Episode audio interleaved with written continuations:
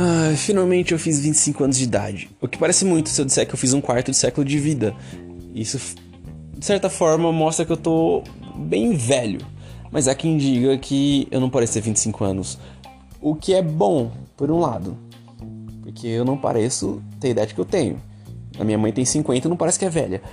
E, por outro, eu parei no tempo há pelo menos uns 13 anos. Tem um casal de amigos meus que levam um verdinho jamaicano para mim. Mudei de assunto, foda-se. Que eu sempre uso para dar de presente pra. pra quando eu vou visitar algum amigo meu. Eu só queria falar isso porque eu lembrei agora. Mas ainda sobre meu aniversário, é, tem muita gente que diz que eu brinco muito. Mas é minha forma natural de agir. É que eu tô sempre de bom humor, na real. Imagina, é como quando você vê uma véia caindo na rua. Depois que ela cai, não dá pra fazer nada, não sei dar risada, entendeu? Não é que você não entende a gravidade do problema. Você entende, mas não deixa de ser engraçado. E o fato de eu estar sempre rindo de bom humor não quer dizer que eu não entenda ou não preste atenção nas coisas. E para mim tá top. Aqui eu não faço questão de explicar, acho que as pessoas têm têm consciência o bastante para pensar nisso, né? É que eu não sei, tem muita gente que pensa em vários ângulos de, de muitas outras situações, mas em algumas outras determinadas situações é sempre 8 ou 80, sabe? Parece que não existe outros ângulos a serem observados e tal. Normalmente eu não entro em discussões porque eu gosto que as pessoas tomem as próprias conclusões e que o tempo mostre quem estava errado, porque eu gosto de olhar e pensar: ah, se fudeu. E por falar em tempo, eu tava vendo algumas fotos antigas que eu publicava no dia do meu aniversário e sempre no dia eu colocava uma fotinha minha com alguma frase motivacional, como se justamente naquele dia eu tivesse tido uma grande epifania ou uma evolução instantânea, assim, só porque eu fiquei um ano mais velho. E com o tempo eu comecei a ver o quão tosco isso era. Pelo menos para mim. Porque atualmente, pelo menos uma vez por mês, eu tenho esses instantes que eu paro para pensar na minha vida, ver no que, que eu tenho acertado, onde que eu posso acertar, o que, que melhorou, coisa e tal. Essa bobagem de evolução, o resto da parafernália. E uma coisa que eu acho que é o mais importante eu mudar é o fato de que sempre que algo bom acontece, eu espero pelo pior logo em seguida. Porque eu tô acostumado com isso. Acontece com todo mundo, mas comigo acontece numa frequência impressionante. Coisas boas, coisas novas me assustam.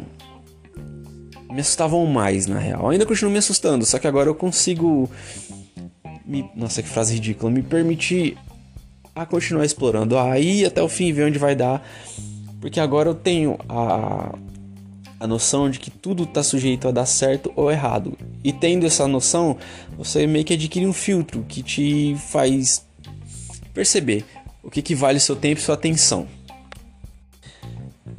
E isso é bom pra caramba. Porque aí você não perde tempo e energia desnecessários numa coisa que de repente não vai dar futuro. Eu ainda fico meio.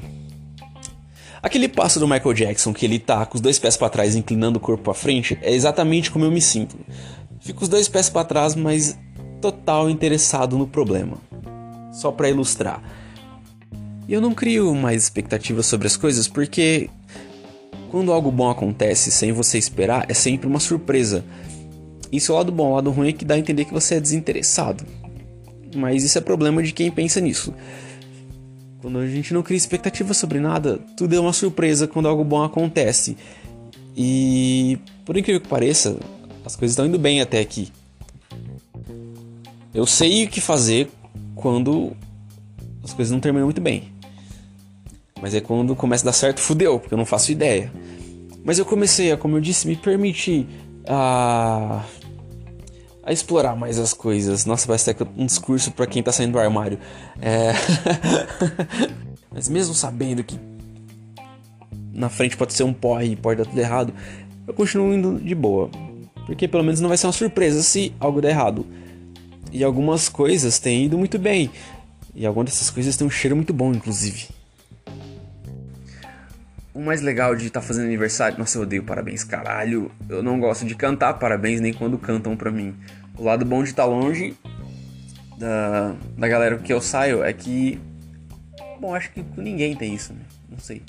Nunca ninguém cantou parabéns para mim, dos meus amigos, o que é maravilhoso, porque eu odeio isso. Cara, é muito constrangedor. Acho que o inferno deve ser uma grande. uma grande festa de aniversário e estão cantando parabéns para todo mundo. Isso é extremamente desconcertante. Eu esqueci o que eu tava falando. Esqueci. Ah, o lado bom de fazer aniversário é que todo ano é sempre as mesmas pessoas que te mandam parabéns. A roda só aumenta, mas é muito da hora ver que com o tempo são as mesmas pessoas que você convive que estão lá ainda.